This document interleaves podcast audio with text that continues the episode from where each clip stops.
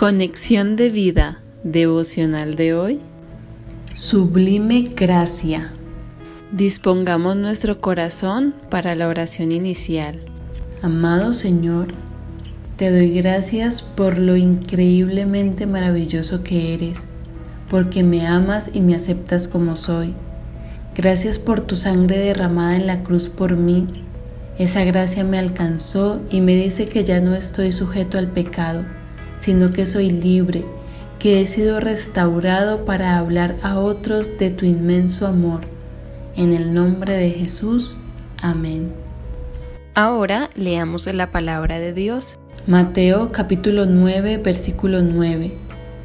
Pasando Jesús de allí, vio a un hombre llamado Mateo que estaba sentado al banco de los tributos públicos y le dijo, Sígueme y se levantó y le siguió. Lucas capítulo 5 versículos del 30 al 32. Y los escribas y los fariseos murmuraban contra los discípulos diciendo, ¿Por qué coméis y bebéis con publicanos y pecadores?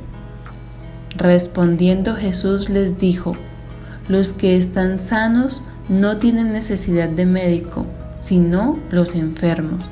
No he venido a llamar a justos, sino a pecadores al arrepentimiento. La reflexión de hoy nos dice, Mateo era un recaudador de impuestos. Los recaudadores eran odiados socialmente por su fama de ladrones y embusteros. En la sociedad judía en tiempos de Jesús, un publicano estaba en la misma clase social que una prostituta, no se le permitía la entrada a la sinagoga e incluso se consideraba traidor de su nación por recolectar dinero para el imperio romano.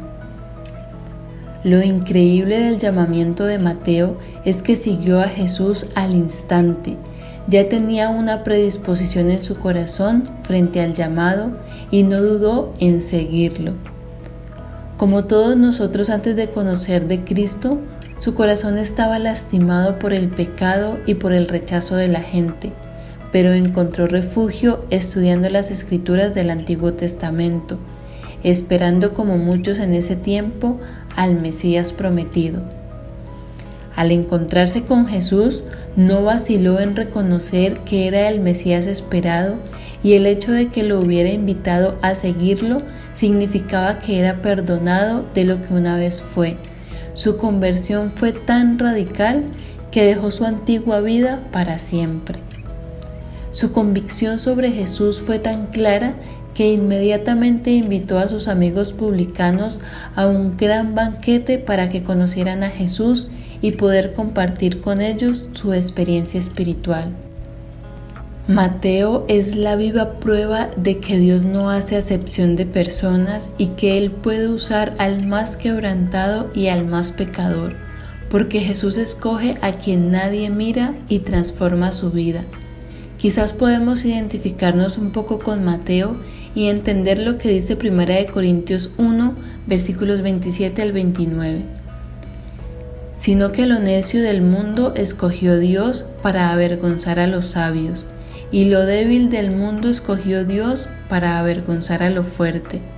Y lo vil del mundo y lo menospreciado escogió Dios y lo que no es para deshacer lo que es, a fin de que nadie se jacte en su presencia. No debemos envanecernos, sino siempre recordar de dónde nos sacó el Señor. Esa es la naturaleza de nuestro amado Dios, se sienta a la mesa con el más vil y despreciado, con el más enfermo y rechazado. Cosas que nunca pudieron entender los fariseos y escribas, por eso juzgaron mal a Jesús, porque se sentaba a comer con pecadores.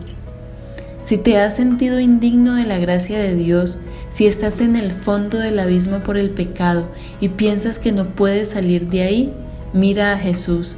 Él nos llama y escoge no por ser justos, sino por ser pecadores, y todos necesitamos de su gracia infinita. Dios quiere trabajar en nuestros corazones, quiere perfeccionar su obra en nosotros porque Él viene a deshacerse de lo que somos y transformarnos en lo que Él quiere que seamos. Él quiere mostrar su gloria en cada uno de nosotros. Nuestro Dios es digno de toda la honra y gloria. Visítanos en www.conexiondevida.org. Descarga nuestras aplicaciones móviles y síguenos en nuestras redes sociales